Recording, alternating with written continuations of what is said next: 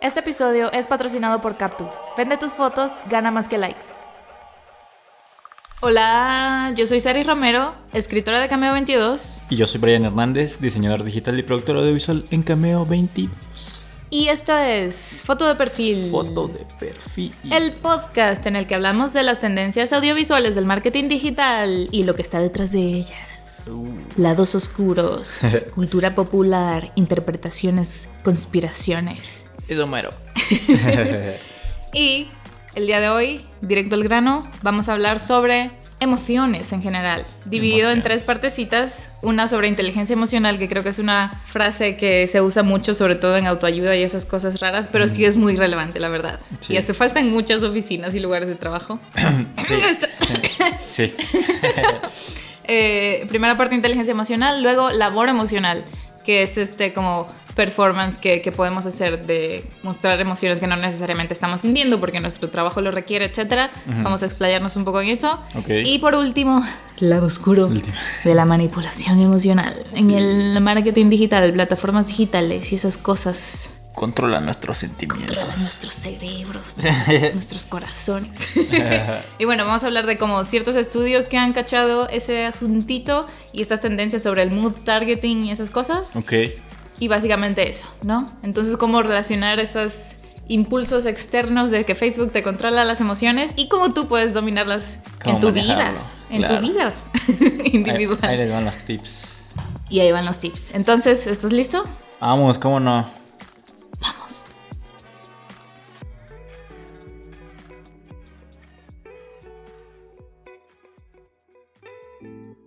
Inteligencia emocional.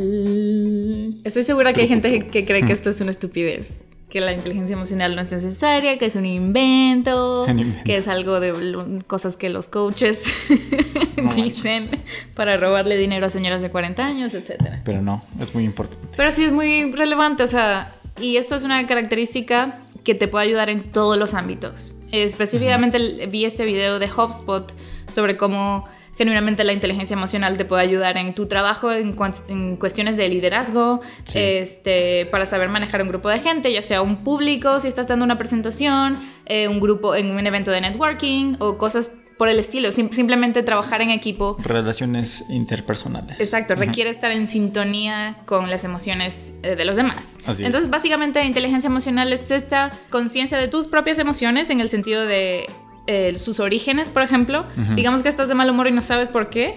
La inteligencia emocional te permite entender cuál es el origen, como Sí, esto sí. pasó y eso me puso de mal humor, porque lo relaciono con algo que me pasó en la infancia, porque etcétera, etcétera. O sea, es como casi que hacer un research Conocerte. Ajá, conocerte y hacer un research de tu historia personal y saber, oh, esto me pasó aquí cuando yo tenía 8 años, etcétera, y desata un montón de cosas en tu vida adulta. Y si no lo tienes en mente, vas a estar por ahí como dejando que, que te enojen ciertas cosas y como que tus emociones van a ir de allá para acá y tú no vas a saber por qué. Entonces, la inteligencia emocional es entender esto, entender Sí, cuál es el origen. emociones. Y así, por consecuencia, entiendes o lo controlas mejor. No te dejas llevar tanto y sabes qué puedes hacer para mejorarlo, ¿no? Claro, Porque claro. tanto como hay un trigger, eh, Trigger. pasado, hay como triggers positivos o algo así, que digamos yo estoy de mal humor y ya sé qué es lo que puedo hacer para mejorar en lugar de simplemente esperar que milagrosamente estar de mejor humor, ¿no? Así es.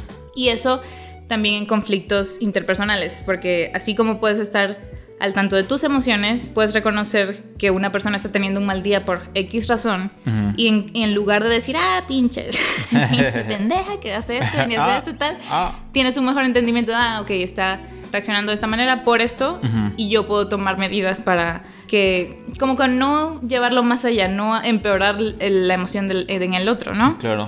Este, a ver, algo que, que me pasa en lo personal es que yo identifico, por ejemplo, si en un fin de semana quiero o me propongo a mí misma hacer X cosa, como creativa, ¿no? De que, ok, voy a descansar de mi trabajo formal, pero voy a hacer cómics y voy a escribir un cuento y lo que sea. Termino el fin de semana y por cualquier razón no lo hice.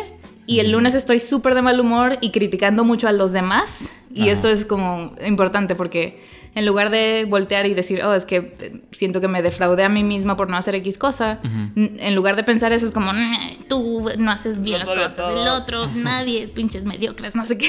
Ah. Entonces reconozco eso en mí misma y así puedo decir, ah, no, es que me defraudé a mí misma, entonces me la estoy desquitando con las demás.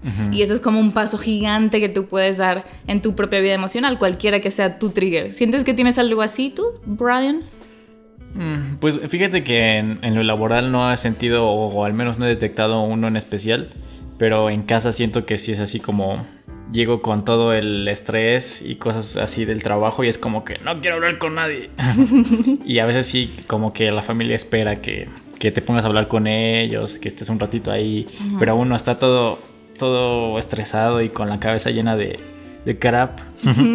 y pues no, no está chido, obviamente, y hay que aprender a, a controlar esas cuestiones.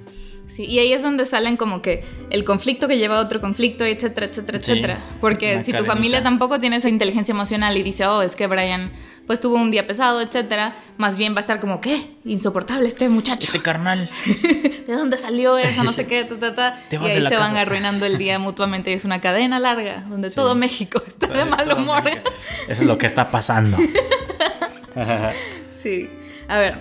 Entonces están esas cosas, ¿no? Lo que ya mencioné sobre el origen, sobre la interpretación, eso es muy importante. Por ejemplo, hay gente que está del peor humor como una rabieta muy grande y lo que está detrás de esa rabieta es como tristeza. Me pasó Ajá. algo y estoy bien triste, pero es más socialmente aceptable mostrarme molesto que triste. Eso sobre todo pasa con los hombres. Siento que los hombres sacan mucho su rabia, cuando en realidad hay un niño por dentro que está llorando. Una florecita, una delicada florecita. Y hay que sacar esa florecita porque si no salen comportamientos horribles Ya. después. Pues fíjate que al menos yo no me he sentido, o sea, sí, a veces tengo problemas, pero trato de no, de no desquitarme con nadie. o- pues sí, porque pues está cagado, ¿no? O sea, mis problemas no tienen nada que ver con las demás personas, entonces es como medio, medio injusto. Exacto, exacto. Entonces podemos ir ahí haciendo cosas injustas porque no nos damos cuenta. y, y de eso tampoco es como culpar a que no te das cuenta de tus emociones. No, es aprender, ¿no? Exacto, porque al- otra cosa también importante es que la inteligencia emocional no es algo que es un talento, ah, mu- naciste exacto. muy sensible y empático, etc.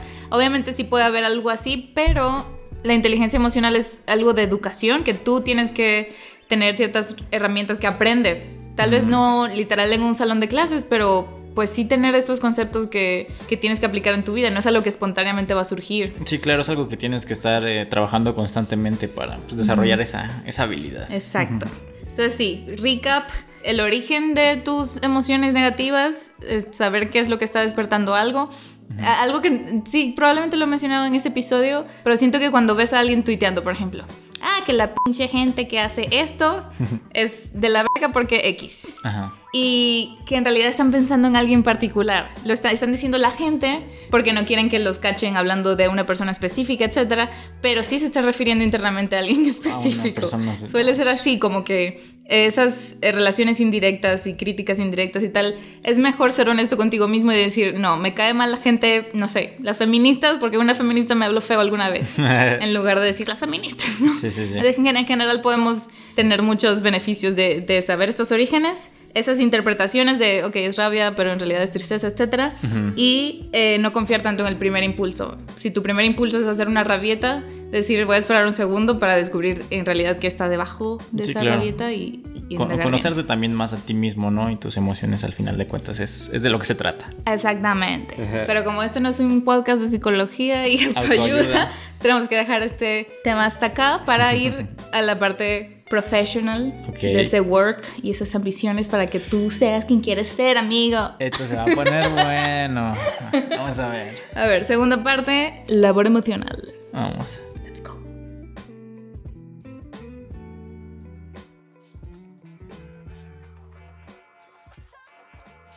Labor emocional. Ok, la definición de labor emocional es el como performance o la actuación de cierta emoción positiva, obviamente, que es explícita o implícita en tu trabajo. Es decir, que explícitamente te pueden decir, oye, tienes que estar sonriendo todo el tiempo, decir buenos días a cada rato, decir adiós, pásela bien, como en Miniso que te dicen hasta mañana. Eh, y cosas así. Eh, específicamente en los trabajos de servicio al cliente es totalmente explícito y ya es más implícito en el resto de los trabajos. Básicamente creo que nadie le gustaría o mantendría su trabajo por mucho tiempo si todos los días está de mal humor y trata mal a sus compañeros. Entonces también en cualquier tipo de trabajo tienes que al menos sonreír y decir buenos días, ¿cómo están? Sí, claro. Entonces esta es la, eh, la labor emocional que no, no siempre va a tener como una recompensa monetaria o algo así, simplemente es parte del trabajo. Y ahí escuché este podcast muy bueno sobre, sobre este asunto, eh, en el que hablan sobre las partes específicas de cómo hacemos esta labor emocional. Y una eh, lo relaciono con el episodio anterior sobre actuar, porque es como surface acting, que es como actuar en la superficie, y es el hecho de que mm, pues claramente te sientes mal en algún momento, pero igual tienes que poner la cara feliz y todo eso. Entonces, por dentro te sientes de una manera, por fuera te sientes de otra, y esto está relacionado muy eh, estrechamente con el burnout o este asunto de que te puedes cansar muchísimo, estresar muchísimo y un trabajo que técnicamente no te debería cansar tanto, te cansa el doble o el triple porque estás como quemado. Forzándote. Básicamente forzándote un montón. Sí, sí. Entonces esto te lleva tanto a tratar mal eventualmente a algunas personas como a que por tu actuación no, no, se va a creer. La gente simplemente es muy intuitiva y puede eh, reconocer cuando es hipocresía o algo así fingido. Entonces recomiendan el deep acting y entrevistan a este actor de teatro y eso y él eh, menciona que cuando investiga algo para un personaje, también hace como lo que mencionamos en la parte anterior del research, pero no sobre sí mismo, sino sobre ese otro personaje, ¿no? Entonces, este actor, no recuerdo el nombre, pero interpretó a, a este político conocido, no ya se me olvidó, investigó sobre su infancia y cómo su infancia estuvo de la verg y él compensaba muchas faltas que tuvo en su infancia en su vida adulta. Okay. Entonces ahí, eh, este es como un actor que la verdad no se parece para nada al personaje, entonces él sabía que no, simplemente imitarlo no iba a funcionar. Entonces decidió hacer esa research para al menos capturar la esencia del personaje. Y siento que esto es algo que todos tenemos que hacer, no tan profundamente, no que vamos a stalkear a alguien hasta el final, hasta el infinito, pero tratar de conocer a los demás para entender estos puntos, eh, tanto para ti mismo como para los demás. y eso él lo, lo, hace para ya llegar al deep acting, que es cuando lo que estás actuando, en lugar de fingirlo en la superficie, lo estás tratando de sentir por dentro. o sea, como que este, de verdad generar esa emoción en ti. Y esto es algo que de repente podemos adquirir esas técnicas para hacerlo en nuestro día a día. Eh, también entrevistan a este otro dude que es como un los que están en los aviones y te dicen como las reglas de seguridad y las medidas y eso. ¿Los sobrecargos? Eh, ¿Hermosos? Ajá, algo así. Entonces este dude es un ejemplo de esos, esos trabajos que tienen como guiones, que es, tienes que decir esto y luego esto y hacerlo así, sonreír, etc. Okay. Eh, lo entrevistó a él porque él rompió su guion por completo y de repente, bueno, no por completo porque sí decía las instrucciones, pero metía chistes y pendejadas y tal. Entonces como que mucha gente eh, le gustaba y otros le decían, ¿por qué rompes el guion? No, no lo hagas, no sé qué. Entonces hablan de este asunto de tener guiones que son muy como restringidos, que no te permiten eh, abrir espacio para cosas eh, más auténticas de cómo te estás sintiendo en el momento. Y creo que ahorita estamos en una época donde todo se trata de romper mucho el guion, o al menos hacer ese esfuerzo para salir de las líneas. De lo Porque si no, como que la audiencia no conecta si no estás rompiendo el guion de alguna manera. Ok, sí, sí, sí. Lo relaciono con lo que hablamos en el episodio de... Sí, también el anterior de Todos somos actores y también un poquito en el de autenticidad fabricada. Porque también eh, me contaron de esto, eso mi novio, me contó esto. Ahí voy a sacar el... me contaron. Sobre este video que analiza un poco a estos influencers y youtubers. Donde, Sabes que tienes un video de YouTube, tú puedes ir a los analíticos y ver en qué minuto exacto la gente está abandonando tu video, esquipeándolo o adelantándolo, etc. Y este youtuber descubrió que la gente adelantaba o se iba de su video cuando él entrevistaba a otros expertos y otras personas, porque la gente, a pesar de que le interesa lo que a él le interesa, en realidad estaba como queriendo acercarse a él o tener como esa especie de amistad unilateral eh, con, con él como personaje. Siento que eso es algo que está pasando muchísimo últimamente con estas celebridades que te hablan como si fueran tu amigo, etcétera, mm, etcétera. Y como que sí es interesante el hecho de que antes pensaba que era solo porque ah, son auténticos, está divertido ver a alguien siendo real en la pantalla, etcétera. Pero también hay un asunto de, de que no tiene costo, o sea, en cualquier tipo de amistad o relación tú estás poniéndote en riesgo, mostrándote a ti también para que el otro te muestre algo, tú tienes que dar también. Y en estas no, en estas estás en, la, en el anonimato de tu casa, no te arriesgas, no, o no, por ejemplo, ves a alguien que te encanta en YouTube y no estás pensando, ay, si le caigo mal, porque no tienes que hacer nada, literal no te conoce, entonces no te pones en riesgo de ninguna manera. Y creo que a pesar de que me gusta mucho este tipo de contenido, también puede causar como este conflicto interno de, de, ok, estoy recibiendo la interacción social, pero no estoy dando nada o no estoy entrenando mi lado de ponerme vulnerable y de darme a conocer. Ajá, totalmente pasivos y, y está bien empezar por ahí, sobre todo si no tienes muchas habilidades sociales, pero sí es muy necesario que después des el siguiente paso y, conozcas a la gente en la vida real y aprendas tú a comunicarte también. Interactuar con el mundo real. no estar comprando vulnerabilidad y conexión con el otro también. Sí, pero esto está muy interesante porque me llega en particular porque me encanta ese contenido de verdad y es algo que, que pues lo hablamos todo el tiempo en Cambio 22, ¿no? Como esos tips de marketing que damos.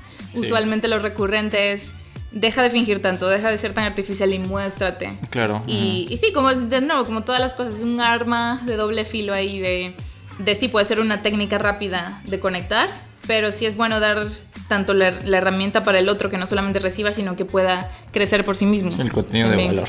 Exactamente. Con esto en mente sobre el contenido orgánico y las cosas reales. Vamos a nuestro segmento publicitario donde podrán conocer más maneras de hacer este contenido. Así es. ¿Están listos? Let's go.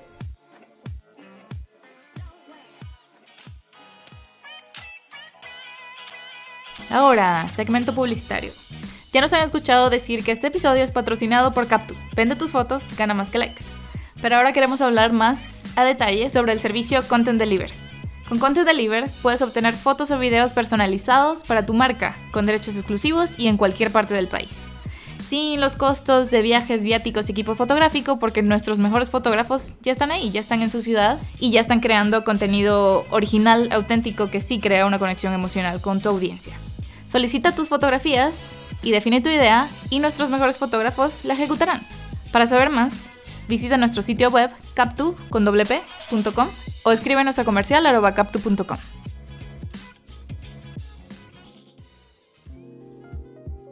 Manipulación emocional. Lado oscuro. lado oscuro. ok, introducción las plataformas digitales no son tus amigas. Introducción y conclusión. Exacto. A ver, eh, específicamente quiero hablar, porque o sea, la manipulación emocional como que suena conspiranoide y eso, y ya hay una larga historia de mm, el marketing usando estas herramientas de persuasión, etcétera, para que tú compres, ¿no? Ya lo hemos hablado, lo hablamos en el episodio de psicología, neuromarketing, etcétera. Sí. Ahora quiero hablar específicamente de cómo plataformas como Facebook e Instagram incitas ciertas emociones en ti o te muestran cosas que son compatibles con tus emociones y esto se llama mood targeting, como eh, que el target es más que tu edad, tu género, etcétera, es tu estado de ánimo. Eh, y eso lo hacen para que te pases más tiempo ahí. O sea, básicamente veas cosas que ya son compatibles con cómo te sientes y por ende lo ves más, este, lo cachas más, etc. Así es. Y algo que mencionamos en el episodio de propaganda y esas cosas del algoritmo de los trolls es que el miedo y la rabia y la indignación y esas cosas son generan más engagement, generan más interacciones, etc. Sí, claro. Entonces suena como conspiración, pero es muy real que las, estas plataformas ganan dinero publicitario con tu tiempo y atención. Ajá. Entonces incitan ese tipo de contenido, ese clickbait, ese fuego y esas noticias negativas y todo eso.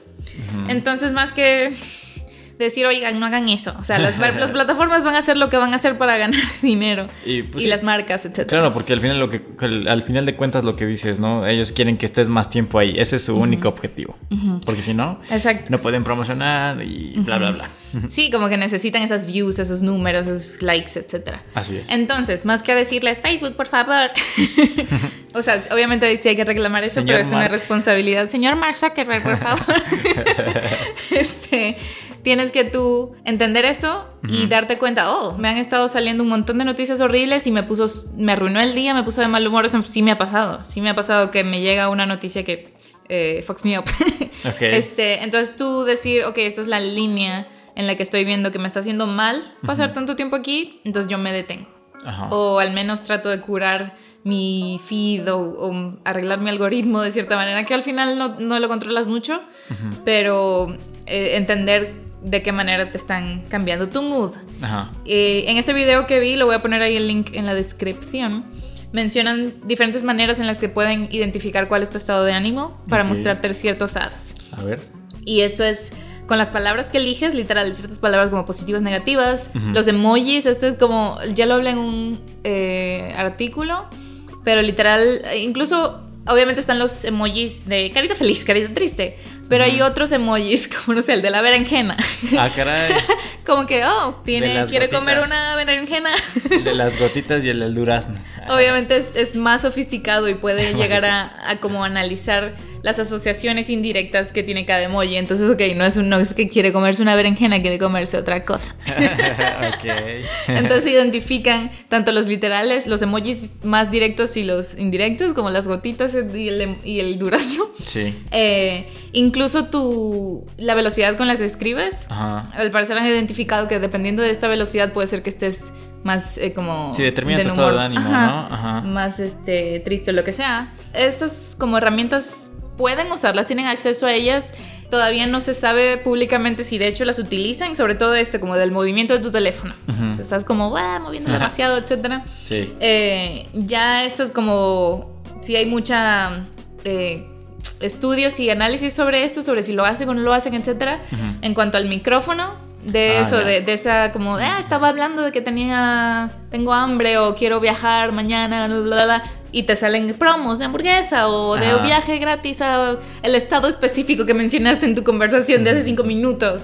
Ya, sí, sí. Eso y la cámara, que además de lo creepy ya que te puedan ver sin tu Ujú. consentimiento, también estos algoritmos de, de reconocimiento facial y reconocimiento de estados de ánimos de Ajá, acuerdo sí, a tus sí. microexpresiones y cosas así. Así es. Entonces todo esto presenta un panorama medio creepy, ¿no? Sí, también estaba lo de los estados de Facebook. Es que Facebook tiene una opción de me siento. Ajá. También, también he visto que estaba esa opción de que pones "Ay, estoy feliz, estoy bla bla bla. Y también por ese. que es como que más.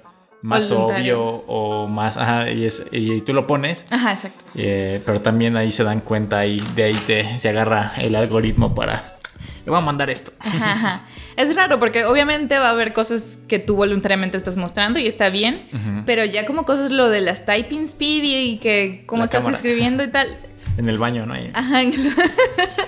Eso sí me parece súper creepy, ¿no? Porque Sí, sí. están estos extremos, ¿no? Voluntario, involuntario y lo ético que es usar esos datos Claro. para ganar más dinero. Sí, no, igual y de por Este- sí ya te friqueaba, ¿no? De que te- de la he visto muchos que le ponen una cinta a sus cámaras web, porque Ajá. no, que te espía el gobierno, pero más allá de eso, eh, pues está esto de que pues es- se fijan en tus en tus emociones y Ajá. escuchan cosas que estás hablando y creo que eso está todavía más creepy. Sí, exacto, porque, ok, tú puedes ponerlo de la cintita ahí en la cámara, pero pues en el micrófono no funciona. Le Ay, pones ay. cualquier cintita ahí al micrófono, no. Ya te fregaste, mi Ya te fregaste. Y pues casi nadie le pone a la cámara del teléfono y el Sí, no, o 90% de nosotros está más, eh, mucho más en el teléfono. Más que- expuesta esa cámara. Ajá. Entonces, con todo esto, eh, hubo dos eh, experimentos específicos que cacharon a Facebook haciendo, sin el consentimiento de nadie. Mm. Como que miles de personas empezaron a mostrarle, dividieron a esas personas en dos grupos y a unas les mostraban posts, publicaciones negativas y a otras positivas Ajá. para descubrir cuál era el impacto. Y obviamente, obviamente al final ellos tienen como la posibilidad de hacer este estudio y confirmar suposiciones. Y pues sí confirmó el hecho de que ves cosas negativas, empiezas a publicar cosas negativas. Ves Mm. cosas positivas, empiezas a publicar cosas positivas. Entonces ahí es donde está lo ético de primero, en lo científicamente tú tienes que decirle a la otra persona que, que está participando en un estudio, no tienes que decirle específicamente qué es lo que estás haciendo porque ahí pone en riesgo eh, lo válido del estudio, pero sí tiene que saber que está participando en uno. Y Sí. Facebook pues se lo pasó por las nalgas Ah. y simplemente hizo el estudio y ya. Ajá. Y en otro descubrieron, esto fue en Australia, que estaban como targeteando a- específicamente a personas que caían en la, en la categoría de inseguros para presentarles productos o artículos o etcétera que que pues, pues sacan provecho de esa inseguridad. Entonces ahí es donde está lo ético y no ético de, de este asunto, de qué, qué están haciendo con nuestra información. ¿Dónde está la línea? ¿Dónde está la línea? Entre Sí, lo decimos como re- entre risas y todo, pero sí es como Facebook, por favor. Por favor. Por favor. En otro, al parecer, podían a través de Snapchat monitorear el estado de ánimo de todo un crowd, de toda una multitud en un evento. Y eso está bien loco. O sea, como... Por ejemplo, para identificar que la gente en el evento está enojada o que están o que hay posibilidades de que, de que se pongan locos y se agiten y cosas así o de si están de buen humor. Qué Esto, eso es algo insane porque está la parte paranoica de, de por qué hacen esto, no deben hacerlo, etcétera, y la parte de, ah, esto está bien cool. Pero está bien ciencia ficción, Ajá. ¿no? De, digamos que en el futuro, o incluso ya, va a ser súper normal de, por ejemplo, el presidente dio un discurso y al final le dan un reporte de, mira, así te fue. La gente Así estaba... te fue, en- todos así te. Ajá, exacto. En lugar de preguntarle a la gente, oye, ¿qué opinas de este presidente? ¿Sí o no? este simplemente va a ser automático y van a identificar estas reacciones Wow. emocionales. Y eso es como que cool y horrible y pánico. No sé qué sentir. Sí, como que los dos, como usuarios, todos somos usuarios. O sea, por eso es yo en este podcast, a pesar de que le estoy hablando a publicistas y gente que está en este medio, también hablo a consumidores porque no hay publicista que, ah, yo estoy afuera del mundo y yo estoy viendo y aplicando estas técnicas y herramientas. Tú, Todos como publicista, como creador, como lo que sea, también estás en, en medio de todo eso. No hay una masa allá afuera. Tú estás ahí y las estás aplicando, reproduciendo, etcétera. Entonces, bueno, ver los dos lados para ver lo ético de tus propias prácticas. Claro. Entonces, con esto en mente, vamos directo a la conclusión. Uh, vamos. Vamos.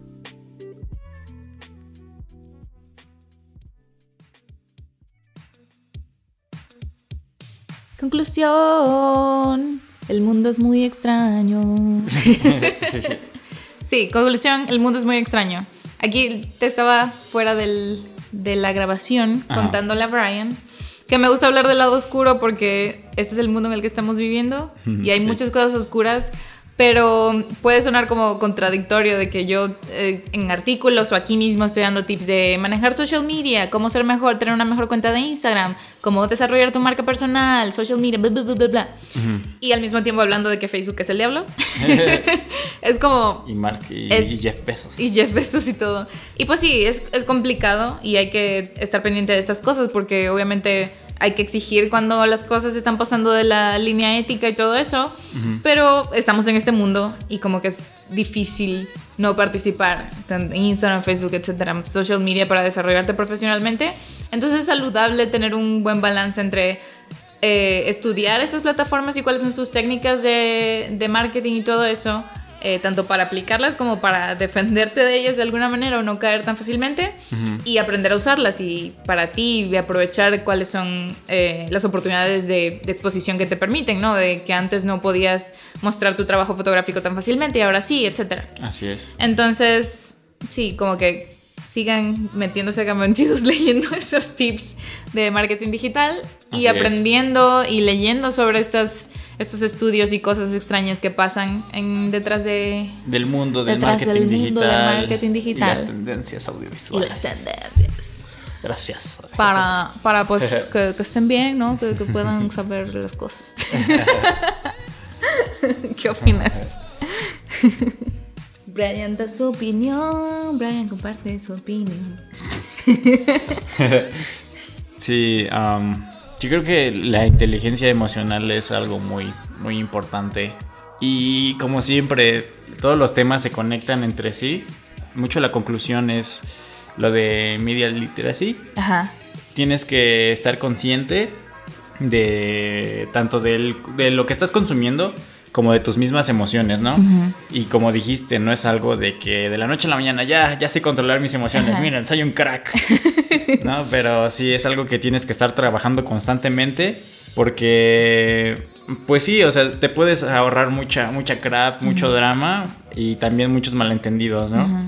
Y pues al final de cuentas, sí, o sea, tú tienes que estar consciente de, de todo, tienes que ser, estar muy despierto, andar aquí y allá. Sí, como reconocer el valor de las emociones en el mundo de hoy. Como que luego decimos, ah, están hablando de emociones, qué gay. Pero la emoción, o sea, en el marketing es súper básico. Ay, en el marketing es súper básico Sí. saber que la emoción es lo que vende y no la calidad del producto. Y este y en tu vida diaria mm, las, las decisiones que tomas no son lógicas, son guiadas por eh, emociones. Y, o sea, esto no es totalmente malo de ah, manipulación de las emociones, etcétera, porque, como digamos, en el arte también están manipulando tus emociones. Un buen autor, un buen, una buena novela te está usando palabras para generar estas emociones muy intensas y profundas en ti. Entonces, claro. es un material que va a ser manipulado y tú puedes hacerlo con lo que hablamos en el episodio pasado de la retórica, aprender a emocionar a un público, todo eso. Entonces no es algo de blanco y negro, Claro. no es algo de que está mal manipular las emociones. Es, ese es el mundo en el que vivimos y todos estamos afectándonos emocionalmente el- Claro. los unos a los otros. Y al final Entonces, es sí, terminar, terminar con... Hay que conocernos. Exactamente, vale. Hay que conocernos profundamente. Pero no de eso. No de ese profundo, sino... no, eso sí también. Ah, Muy bien, creo que ya terminamos. sí, sí, sí, sí. Eh, no olviden que pueden seguirnos en Spotify y Apple Podcast como foto de perfil y próximamente vamos a estar subiendo los, los podcasts, los episodios eh, a, a nuestro canal de YouTube porque está muy solito, muy abandonado. Entonces, eh, ya saben, nuestro canal de YouTube es Cameo22 con letras, como nuestro Facebook, nuestro Instagram nuestro y nuestro Twitter. Entonces ya saben que pueden seguirnos ahí, mandarnos mensajillos, comentar aquí, entrar a cambio22.com a leer los artículos, claro. Y pues Compartirlos, decirme qué opinan. así todo. es. Eh, Nosotros queremos escucharlos, más que nada. Y ayudarme a mí porque la verdad se me está yendo las ideas sobre qué hablar en este podcast. Entonces comenten, claro. díganos, quiero que hablen sobre el maltrato, ah, no sé, lo que Sí, sea. Lo que sea, como que ideas que ustedes tengan sobre cosas que les gustaría indagar, Así es. escuchar, tanto en artículos como en este podcast, díganos. Así es. Y así, y síganos y compartan. Y si les quedamos bien o no. ah. Exacto, queremos saber. Porque si no le decimos, oye Facebook, dime cuál es la reacción emocional de esta audiencia. Los vamos a acusar con Facebook. Así es. Yo soy Sari Romero, escritora de Cameo 22. Yo soy Brian Hernández, diseñador digital y productor audiovisual en Cama 22. Y esto es Foto de Perfil. Foto de perfil. Nos oímos Luego. luego. Este episodio fue patrocinado por Captu. Vende más con una mejor imagen.